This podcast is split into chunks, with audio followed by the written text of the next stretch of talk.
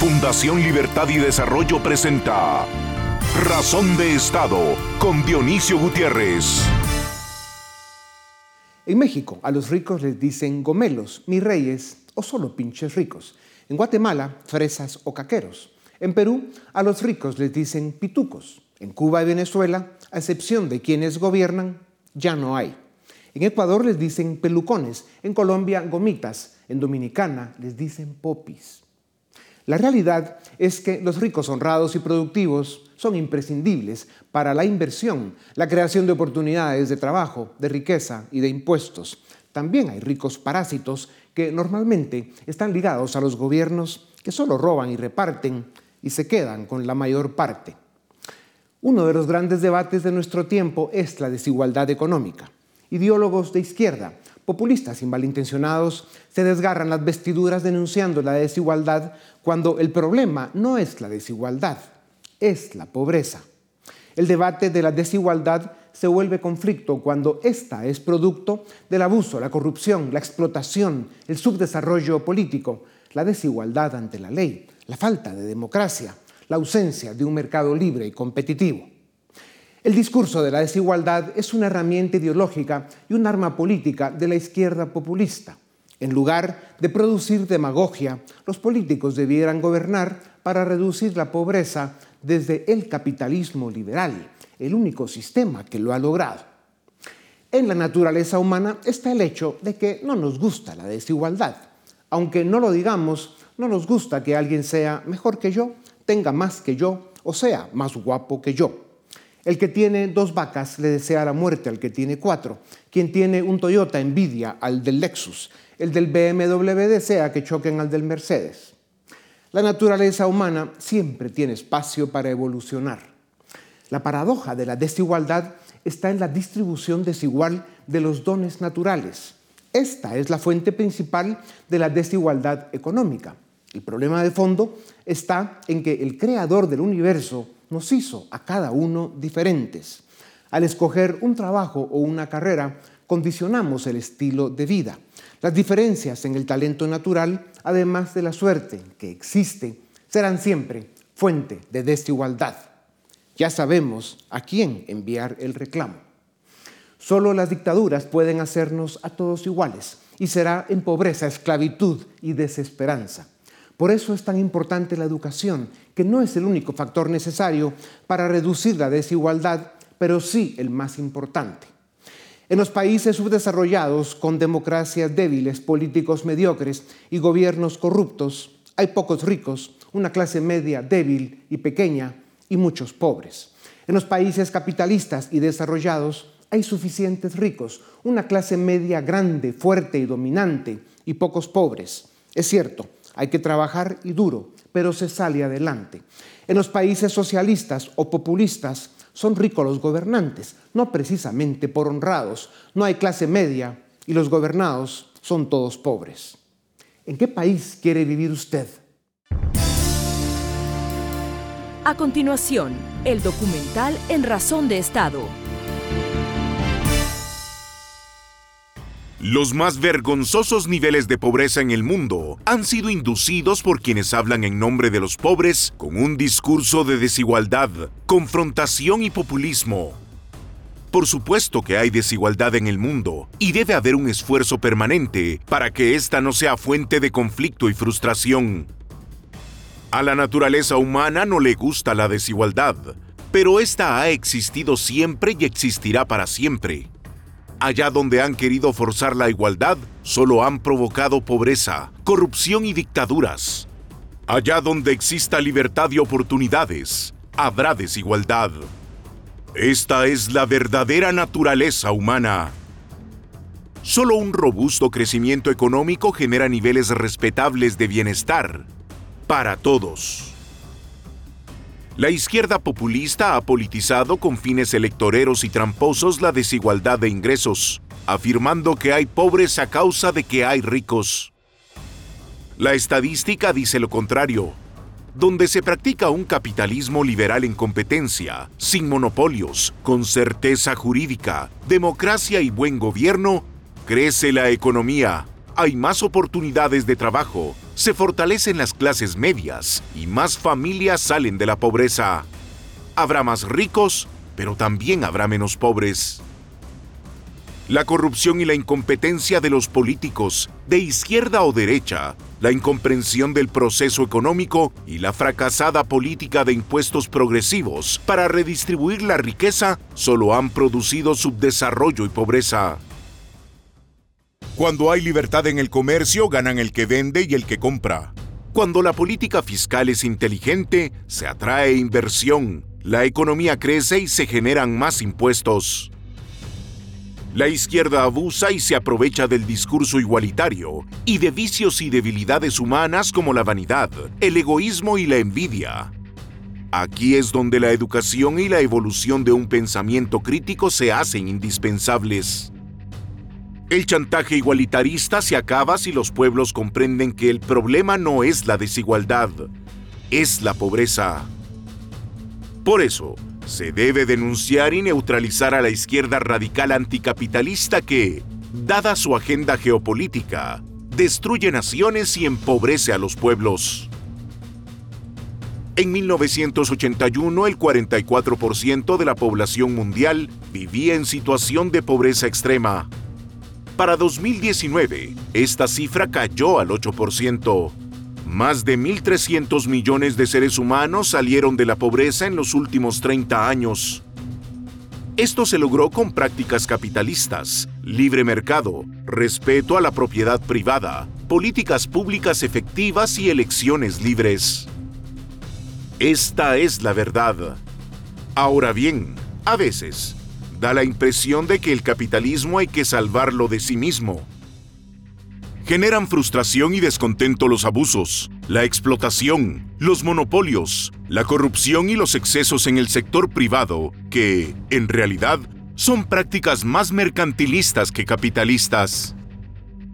El capitalismo no es perfecto, pero es el sistema que ha permitido que un ser humano que nace pobre no tenga que morir siéndolo.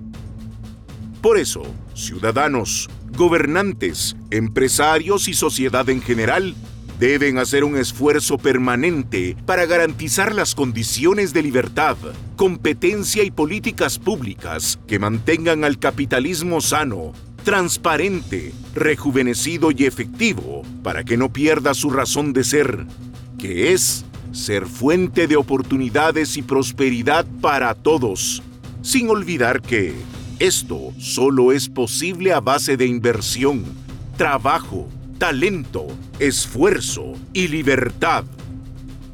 Los desafíos del capitalismo para el siglo XXI no son menores, pero sigue siendo el único camino al desarrollo de las naciones. A continuación, una entrevista exclusiva en Razón de Estado La desigualdad es una característica y hasta una virtud congénita en los seres humanos.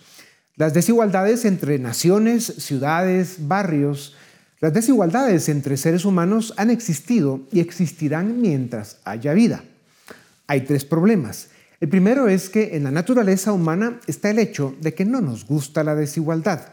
El segundo es que eh, políticos mañosos usan esta debilidad para empujar agendas que solo llevan a la frustración y el conflicto.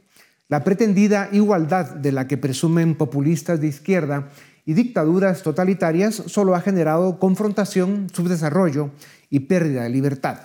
El tercer problema es la ineficaz comunicación de los liberales para explicar la verdad, que sumada a la falta de políticas públicas que respondan a los problemas sociales y sumada a la corrupción de la derecha, abren espacios gigantes para que avance la trasnochada doctrina populista de la desigualdad como si este fuera el problema.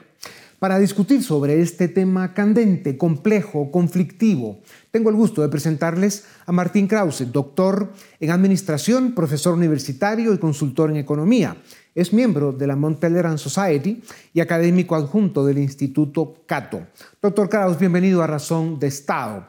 ¿Por qué la derecha liberal se defiende tan mal frente a la demagogia populista de la desigualdad?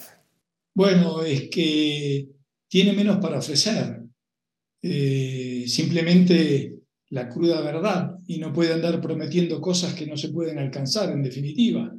Es mucho más fácil prometer y, sugerir de que la riqueza va a caer del cielo que plantear que hay que trabajar para producirla.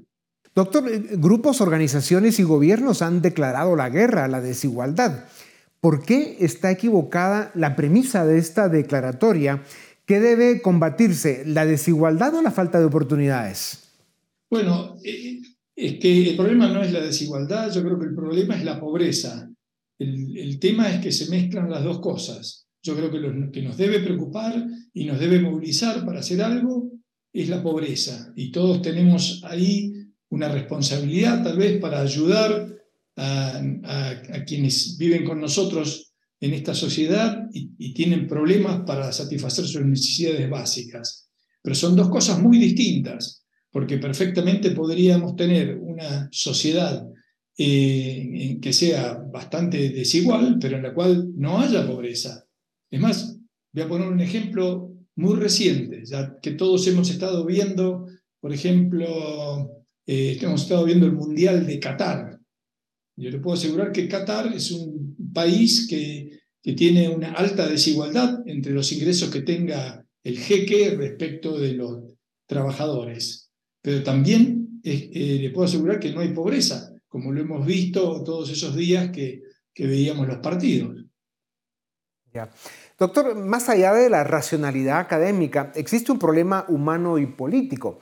La incompetencia de los políticos, la corrupción de los gobiernos y los abusos de los poderosos, ya usted mencionaba algunos, producen desigualdad. Como esto no se puede medir, es fácil armar la narrativa de que hay pobres a causa de que hay ricos. Esto no es perfecto, no existe solución real a la desigualdad, pero el mundo libre, democrático y desarrollado tiene los mejores índices y niveles de vida. ¿Por qué caemos tan fácil en la trampa de la demagogia de la desigualdad? Se vende esa idea de que, como usted bien señaló, la riqueza de los ricos es originada en la pobreza de los pobres. Se considera entonces a la sociedad y a la economía como si fuera una torta, digamos, en la cual si hay alguien que se lleva una porción más grande, inevitablemente queda menos para los demás. Eh, pero la verdad es que eh, lo, que nosotros vemos, debo decir, lo que nosotros vemos desde hace 250 años con la llegada del capitalismo, es una torta que cada vez se expande más. Por lo tanto, el hecho de que algún sector cualquiera eh, se lleve un pedazo más grande, no va en contra de que los demás también se puedan llevar un pedazo mayor. Doctor, algunos dicen que las sociedades extremadamente desiguales son más conflictivas que las sociedades más igualitarias. ¿Hay alguna evidencia al respecto? ¿Qué nos puede decir de esto? Bueno, es que la verdad es que los seres humanos obviamente no somos perfectos y debo decir que en muchas de esas sociedades prevalece de, alguna u otra forma, culturalmente, la envidia y se alimenta la envidia de aquellos que, que tienen éxito. Entonces hay muchos de, de, nosotros entonces que frustrados por no haber podido de pronto alcanzar los objetivos que alguna vez tuvimos en la vida, entonces compramos esa idea eh, y ponemos todos los males en aquellos que, que tuvieron éxito. Y esa es la causa de que nosotros no hayamos podido tenerlo. ¿no? Lamentablemente a veces es así y a todo eso se une además el, vincular esto con las condiciones sociales que supuestamente me condenan a no poder eh, avanzar y triunfar en esta vida. Claro. Es oportuno esta pregunta. El libro de, de Thomas eh, Piketty, publicado en 2013, El Capital en el siglo XXI, fue un gran éxito comercial. Muchos lo compraron, pocos lo leímos. Es un libro complicado, tedioso y lleno de contradicciones. ¿Cree usted que su éxito, aunque no lo hayan leído, se debe a que sirvió a la agenda de confusión y choque que promueve la izquierda populista contra el capitalismo? ¿O es que responde a la naturaleza humana que no le gusta el que tiene más? Sí, yo creo que en realidad las dos cosas. Y es lo mismo que ocurrió eh, con Marx, porque esa misma pregunta que usted hace eh, se puede hacer igual respecto a quienes han leído El Capital de Marx y le puedo asegurar que nadie de los que sale a marchar, ni de los que incluso intelectuales, muchos que se consideran marxistas, han leído esos tres tomos, porque además son, la verdad, eh, horribles para leer. No, solamente en cuanto al contenido y, a lo acertado o desacertado de sus teorías, sino a lo, a lo pesado y obtruso que es toda la lectura. ¿no? Parece que esas ideas no pueden ser presentadas en términos llanos y claros y tienen que ser presentadas de esa forma. Sí, eh, precisamente la ignorancia o la incomprensión sobre el proceso económico, lo difícil que es invertir, producir, competir y tener éxito, hace que el engaño de la desigualdad camine más. También cuesta eh, prepararse en la vida para acceder a un buen trabajo y más a una buena remuneración. Así es la vida unos pueden más que otros. El problema es que la medicina que ofrece la izquierda populista es más dañina que la enfermedad, que en este caso es la realidad de la vida. Eh, doctor, le propongo estos cinco temas que pueden tener respuestas muy cortas, claras y obvias, porque daría chance a una conferencia cada una, pero el título presentado por usted sería eh, muy valioso. ¿Ha causado el capitalismo de los últimos 200 años más desigualdad que los países y las ideologías que promueven esa doctrina? Sí, pero todo en un nivel de riqueza muy superior. Aunque antes, si quieres, la diferencia que había entre el, entre el rey y los aristócratas con la gente era que la gente estaba en la absoluta pobreza. Eh, hoy han salido de la pobreza, aunque se mantenga un cierto grado de diferencia. Ya. Usted ha mencionado algo sobre esto, pero profundice. ¿Es lo mismo pobreza que desigualdad? Bueno, claramente no, no lo es. Eh, pobreza es lo que nos, debe preocupar y es el no alcanzar ciertas, eh, eh, cubrir ciertas necesidades básicas y ahí yo me siento y creo que todos deberíamos sentirnos en, en un compromiso de ayudar a quienes no logran hacerlo. Ya. Doctor, ya usted lo dijo, lo importante es combatir la pobreza. ¿Cuál es el camino más efectivo para lograrlo? Bueno, es liberar las fuerzas para generar riqueza, porque pobreza es la situación natural del ser humano en esta sociedad. El resto es el camino que ha hecho en su historia, ¿eh? saliendo de esa pobreza, y lo que tenemos que hacer es remover entonces las barreras para que cualquiera pueda llegar tan alto como se lo proponga. Doctor, ¿por qué la izquierda populista radical quiere que volvamos a periodos precapitalistas? Sí, quiere dar marcha atrás y sobre todo ahora, por ejemplo, disfrazado de cuestiones este, ambientales, también aparece eh, todo esto como si esa vida comunitaria primitiva haya sido algo que realmente tenemos que, eh, que, soñar, cuando en realidad, digamos, todo ha cambiado a partir de la llegada del capitalismo y la revolución industrial hace 250 años.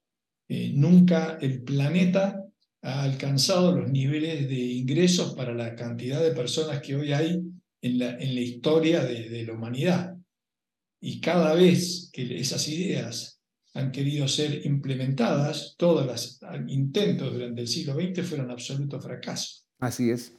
Y todas las migraciones que hemos visto de los países fracasados donde usan el discurso este de la desigualdad, que son los populistas de izquierda o los socialistas, todas las migraciones van a los países capitalistas, desarrollados, donde hay libertad. Y bueno, el, que más trabaja, pues más gana. Doctor, ¿puede ayudar la educación a facilitar la movilidad social? que es más realista que la utópica igualdad? Sí, por supuesto que sí, porque la educación brinda eh, herramientas para desempeñarse en distintos ámbitos y ser cada vez más productivos. Ahora, eh, tengamos en cuenta que cuando hablamos de educación no es la educación formal y oficial eh, que uno ve en las escuelas públicas o en los sistemas públicos de educación, porque la, educación hoy en día va por muy distintos caminos y se refiere a veces a temas que no necesariamente son considerados por esa educación formal, sobre todo muchas de las cuestiones tecnológicas, de software, etcétera, uno no las encuentra en ese sistema educativo y allí es donde están eh, muchas veces las mejores oportunidades. Claro, doctor, ¿y qué hacemos hoy en día con el problema de que una parte, un sector importante de la educación, sobre todo la educación superior, En las universidades, en todas las geografías, hay un grado de contaminación ideológica, normalmente populista, de izquierda o incluso socialista, que está contaminando a los jóvenes de una manera absolutamente destructiva. Pero hay alternativas, porque también hay instituciones, como por ejemplo la Universidad Francisco Marroquín, que, que, se plantean como objetivo exactamente lo contrario, y bueno, y ahí se produce, o por lo menos empieza a ver alternativas. Pero como decía en la, en la pregunta anterior, creo que las alternativas van a llegar a través de cambios tecnológicos e innovaciones educativas que hoy ni imaginamos y que vaya a saber cómo terminan quedando las universidades en ese, en ese entorno.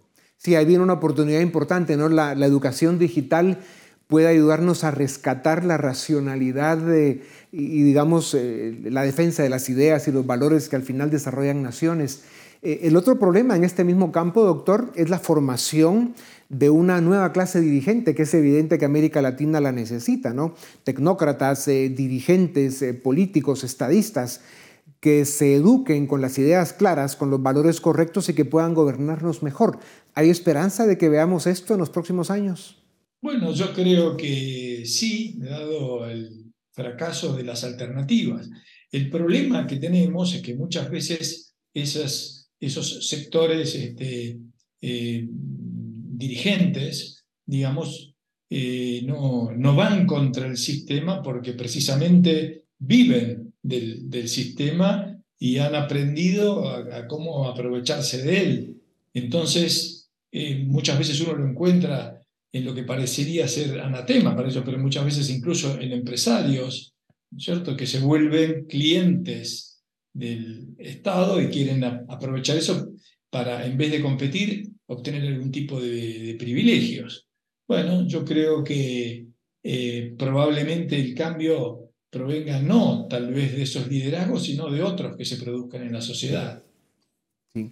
Doctor, al final, cuando la desigualdad viene del esfuerzo y el mérito propio, es un impulsor de la creatividad humana y la búsqueda de la excelencia. Pero también existe la desigualdad que producen sistemas indebidos, escandalosos, como el norcoreano, el ruso, el cubano o el venezolano, lleno de privilegios y abusos.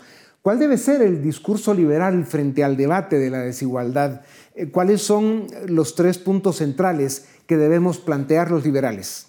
Bueno, en principio creo que hay que señalar esas desigualdades generadas, digamos, eh, compulsivamente, como las que usted eh, mencionó, y luego hay que convencer a la gente, mostrarles las bondades de la sana desigualdad generada por la competencia y por el esfuerzo y por el reconocimiento de los logros. Y la gente, de alguna forma, eh, intuitivamente lo entiende porque lo ve con sus hijos y entiende que cuando sus hijos eh, son buenos y, se esfuerzan en, escuela, por ejemplo, eh, les corresponde llevarse ese reconocimiento. No es una idea tan difícil extenderla esa luego a otros ámbitos de, la acción social. Bueno, al final, doctor, como dicen todos, nacemos diferentes y así morimos. La historia de la humanidad da cuenta de ello. Vivimos tiempos de gran complejidad y confusión que demandan un discurso inteligente, políticos responsables y buenos resultados. Está fácil. Doctor Kraus, gracias por su tiempo. Qué bueno que está en la Universidad Francisco Marroquín, basada en Guatemala. Eh, que por supuesto es una universidad que defiende los valores eh, correctos, los que de verdad desarrollan naciones y, les permiten conocer las bondades de la libertad. Gracias, doctor. A ustedes también, gracias por acompañarnos una vez más. Esto es Razón de Estado. A continuación, el debate en Razón de Estado ¿Qué tal? Bienvenidos al debate de Fundación Libertad y Desarrollo. Hoy vamos a hablar de Nicaragua. El pasado 9 de febrero el régimen de Ortega Murillo pues eh, liberó a 222 presos políticos, los subió en un avión y los mandó a Washington, D.C. Eh, según algunos eh, cálculos de otras organizaciones, hay cerca de, o había cerca de 245 presos políticos. Para entender lo que, lo que está pasando, hemos invitado a dos expertos. Desde Roma me acompaña Tiziano Breda. Él es investigador para el Instituto Affari Internazionali, basado en Roma. Y desde San José, Costa Rica, me acompaña Eliseo Núñez. Él es analista político nicaragüense, pero está basado en Costa Rica. Ambos bienvenidos y gracias por aceptar la invitación. Quiero ir directamente contigo, Eliseo, porque eh, obviamente hay un, hay un componente humano muy importante. El régimen fue profundamente represivo, tenía eh, o tiene presos políticos y en esta ocasión de manera unilateral y en términos no muy claros, pues ha liberado a 222 presos políticos. ¿Cuáles son tus reacciones iniciales, Eliseo? Eh, gracias y gracias por este espacio y creo que para Centroamérica es importantísimo estar al tanto de lo que pasa en Nicaragua porque si no tomamos las medidas y la sociedad civil no está eh, pendiente de lo que pasa en Nicaragua, puede que se reproduzca el modelo nicaragüense en el resto de la región y eso es algo que eh, se tiene que evitar. Eh, pues sí, el jueves volaron hacia Washington 222 de 257 presos. Eh, quienes quedaron en Nicaragua eh, son por tres razones distintas. Dos de ellos quedaron por el tema de que no quisieron asumir la expatriación que les ofreció Ortega en cuenta el obispo Rolando Álvarez, el obispo de Matagalpa.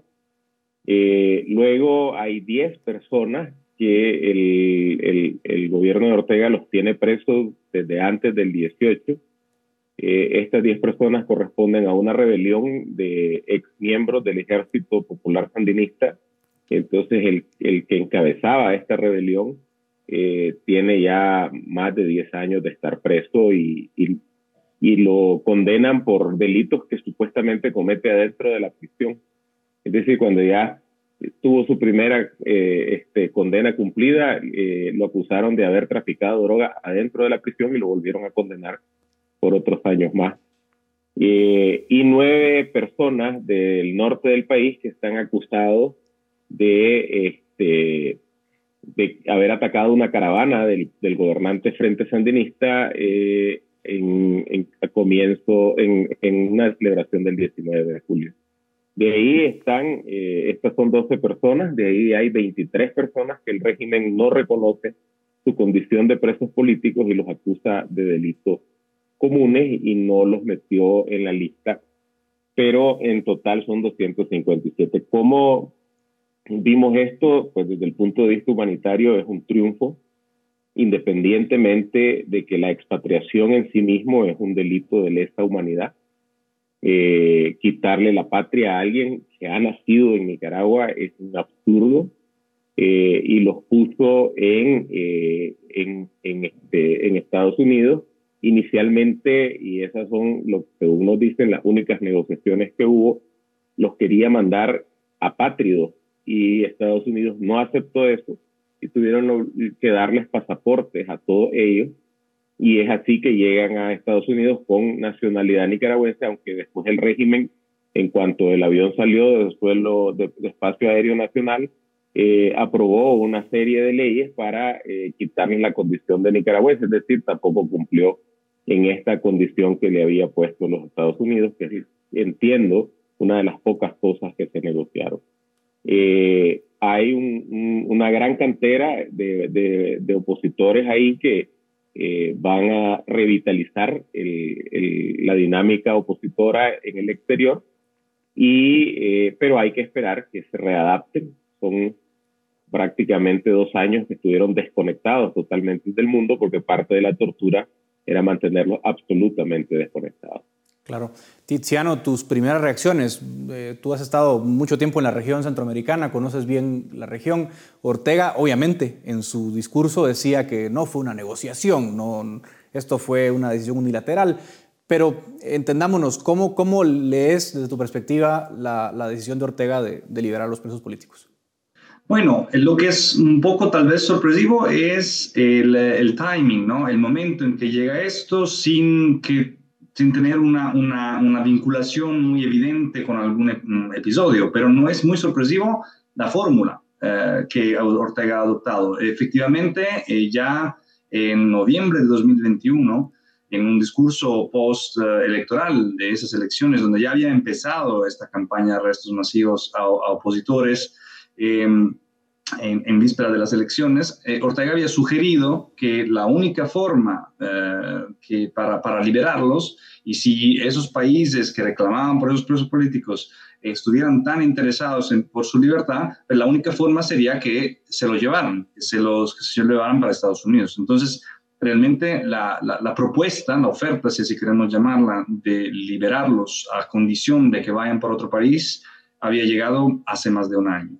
Ahora, eh, digamos, lo que, lo que no queda muy claro es, eh, es por qué ahora. Yo creo que algunos factores han, han, jugado en ese sentido. El primero es que, por ser muy brutal, eh, por usar una, una expresión brutal, los presos políticos habían cumplido su función, entre comillas, en el sentido de que Ortega se había asegurado la, la, las elecciones presidenciales de 2021 y las departamentales de 2022. Y a razón de esto, ya se había asegurado otros eh, cinco años en el poder sin ninguna, básicamente, participación política de fuerzas de oposición. Ah, y por lo tanto, pues el tener a esos representantes en las cárceles pues, tenía menos, menos sentido. Eh, por otro lado, eh, me parece que llegamos de, de, un encuentro internacional relevante, que fue la, la, la CELAC en Buenos Aires, donde Ortega se dio cuenta que no solamente pues, esta mm, crítica, esta demanda internacional de liberación de presos políticos venía de Estados Unidos, países europeos y afines, sino de número creciente de países latinoamericanos eh, que recientemente habían dado una, habían eh, tenido una transición hacia gobiernos, pues en principio ideológicamente más cercanos, entonces eh, percibidos como aliados naturales, pero que en cambio habían eh, condenado abiertamente la, situación en Nicaragua, han referido sobre todo a Chile, pero ha habido intentos de acercamiento de Colombia, Lula también en Brasil, pues se ha evitado referirse de manera um, o cercana a, Ortega, básicamente, ha tomado cierta distancia. Entonces, creo que esto también en el contexto internacional puede haber jugado un papel. Y a nivel interno, Em, aunque esto es más difícil de discernir, em, parece que ha habido un, posiblemente un, malcontento poco creciente entre las filas, incluso sandinistas y incluso entre esas instituciones, sobre todo a raíz de una, de una eh, radicalización de la represión para incluso pues, eh, eh, abordar y tomar como blanco el sector de la Iglesia Católica, que es un sector pues muy eh, todavía bien percibido ¿no? por la mayoría de la población nicaragüense. Ahora, Eliseo, yo escuchaba en, la prensa internacional la entrevista que, concedieron algunos presos políticos, eh, Félix Maradiaga, eh, Juan Sebastián Chamorro, y contaban que las condiciones de la reclusión eran realmente muy duras, ¿no? recluidos en, celdas muy pequeñas, les prohibían hablar entre ellos, no les daban acceso ni siquiera a libros, eran, eran condiciones realmente Em, deplorables. ¿Cómo, ¿Cómo queda la, la, oposición después de, una, de, una, de, una, de un castigo tan brutal, de una represión tan, tan bestial como la que estamos viendo? ¿Cuál es la sensación que se tiene? Eh, ¿cómo, ¿Cómo crees que se toma esto a lo interno del país? Mira, yo, yo creo de que eh, hay que dar un tiempo para que eh, estos liberados eh, tomen la decisión de cómo van a seguir en, en política. Eh, la oposición, eh, en términos generales, creo que va a tener mucho más vocero eh, y depende del trabajo que hagamos, esto va a abonar a un solo discurso y no a la dispersión que pudiera ser la contracara de, de cómo se toma lo interno del país. Yo hablaba con alguien ayer al interior y dice, hay un respiro que lo llevamos dentro.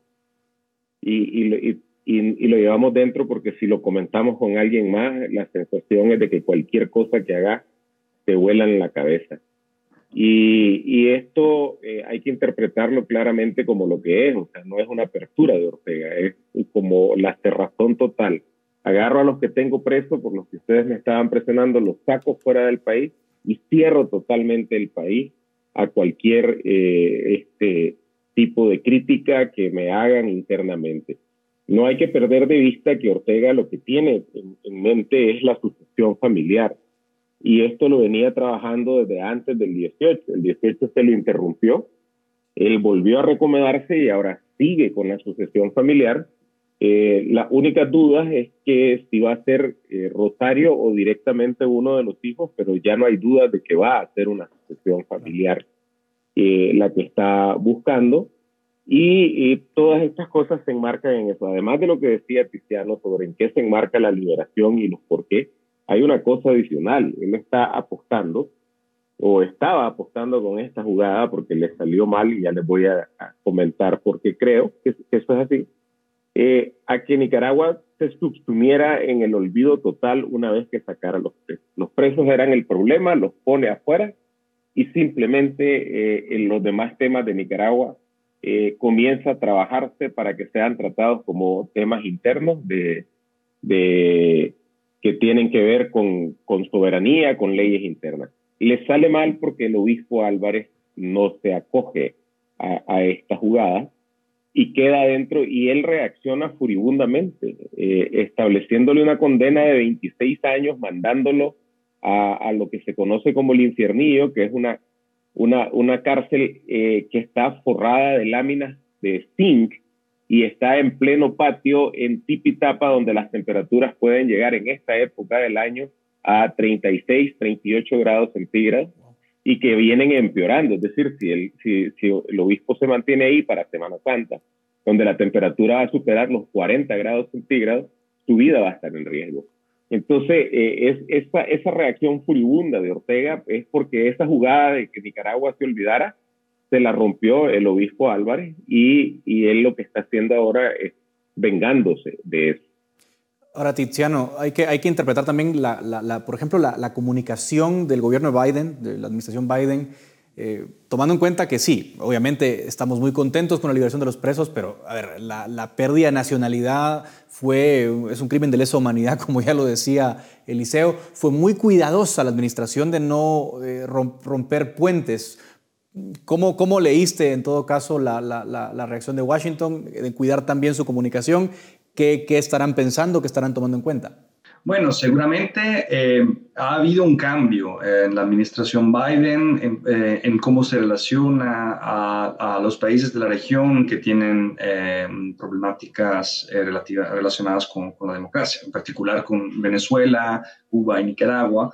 Desde este lenguaje como de, guerra, básicamente, ¿no? De la troika, de la tiranía y, todo eso, pues se ha pasado a una denuncia firme de lo que está ocurriendo, la continuación de medidas de, de, sanción, pero también se ha intentado acercarse em, para em, buscar mantener abiertos canales de, comunicación y uh, incluso intentando dar ciertas concesiones um, por, sí limitadas um, en, en, estos contextos. Entonces yo creo que efectivamente la, el intento de la administración Biden, a pesar de que eh, tiene un medio sabor amargo esta medida de liberación, porque viene acompañada por, eh, por, por, esta otra medida pues inhumana, ¿no? de, de, de deshumanización eh, de, los presos al quitarle la ciudadanía. Eh, pero creo que el intento es el de, eh, de todas formas, mantener un balance para mm, buscar o mantener la puerta abierta para que esto sea un primer paso hacia un, algún tipo de conversación más estructurada sobre otros temas como posible transición o, temas de justicia o, digamos, concesiones más, eh, más mm, eh, consistentes de parte del gobierno um, en un segundo momento. Como bien decía, decía Eliseo, de, de, todos modos, yo creo que en realidad eh, Ortega ha dejado claro que en realidad estos próximos pasos no se van a dar, o por lo menos no se van a dar fácilmente hasta que se sienten la obligación de hacerlo por, por contextos de presión internacional, situación económica um, u otros, o, la evolución de otras situaciones como en Cuba, en Venezuela um, o en otro lado. Eh, y porque ha dejado claro que sí, que, que esta mm, liberación es poco fin en sí mismo, ahí, hasta ahí llega y cómo ha vaciado las, o por lo menos ha consistentemente reducido el número de, de, de presos políticos en las cárceles, pues así puede volver a, llenarlas. o por lo menos puede seguir eh, eh, expulsando a cualquier crítico. Vimos que hoy, por ejemplo, fue expulsado ayer otro, otro cura eh, después de haber dado ciertas palabras de, cercanía con, con señor Álvarez. Así que no va a cambiar nada internamente. Bien, quisiera hacer dos últimas preguntas a cada uno. Me quedan dos minutos. Eliseo, ¿crees que va a cambiar algo fundamentalmente? Ya decía que no. ¿Crees que va a cambiar fundamentalmente algo en el corto plazo a lo interno de Nicaragua? No, en el corto plazo no. Sin embargo, una de las cosas que quedó demostrado con, con esto es que las presiones, aunque no en los tiempos que todos deseáramos, funcionan. Las presiones diplomáticas, el aislamiento y el modelo de, de soft power que se está siguiendo está, funcionó. Ortega sintió la presión y tuvo que ceder, aunque sea la única concesión, y estoy de acuerdo con, con Cristiano, no hay más para allá ahorita pero si las presiones continúan, yo creo que podemos encontrar un camino y, sería un triunfo para Nicaragua porque sería por primera vez un camino alternativo al camino del conflicto armado, que es el que Nicaragua siempre ha encontrado para salir de los dictadores. En 60 segundos, Tiziano, te pregunto a ti un poco hacia afuera. ¿Crees que va a cambiar algo fundamental desde la comunidad internacional hacia Nicaragua? Yo creo que la imagen de Ortega no va a cambiar mucho. Eh, lo que va a cambiar es un poco el argumento retórico que Ortega puede utilizar para, para rechazar las críticas, eh, en, el sentido de que efectivamente eh, ya no hay por lo menos la misma cantidad de presos políticos, no hay la misma, mm, la misma publicidad de las figuras que, que, que, estaban detenidas en, en, Nicaragua. Por lo tanto, creo que habrá un rechazo aún mayor posiblemente si de Chile, de Estados Unidos, de la Unión Europea llegaran eh, otras declaraciones de demandas de liberación de presos políticos y, de denuncia de, esta práctica en Nicaragua. Entonces, me temo que podría llegar incluso una radicalización aún mayor, un rechazo aún mayor eh, frente, frente a las críticas internacionales. Eh, pero justamente, como decía Eliseo, esto es una oportunidad para la oposición de reagruparse, eh, de reencontrar en algunas de sus figuras más prominentes la posibilidad de, de, de, de tener una imagen ¿no? y de crear un sentimiento, incluso de galvanizar ¿no? la, la, situación interna en Nicaragua, donde el, miedo por ahora ha, claramente ha, prevalecido, eh, pero también eh, puede dar la posibilidad de que en coordinación con actores internacionales pues, se coordine un, uh, un intento de acercamiento más estructurado a través de presión, a través de diálogo, uh, para intentar buscar, facilitar una, una, solución negociada a la situación en Nicaragua. Pues eh, como centroamericano me solidarizo con lo que pasa en Nicaragua, me, lo siento muy cerca, me alegro mucho por los 222 presos que han sido liberados, repudio el eh, acto de lesa humanidad de retirar su nacionalidad y estaremos pendientes de lo que siga pasando en Nicaragua. Muchísimas gracias a Tiziano Breda desde Roma y gracias a Eliseo Núñez desde San José, Costa Rica. Hasta aquí llega el debate en Fundación Libertad y Desarrollo. Razón de Estado con Dionisio Gutiérrez es una producción de Fundación Libertad y Desarrollo.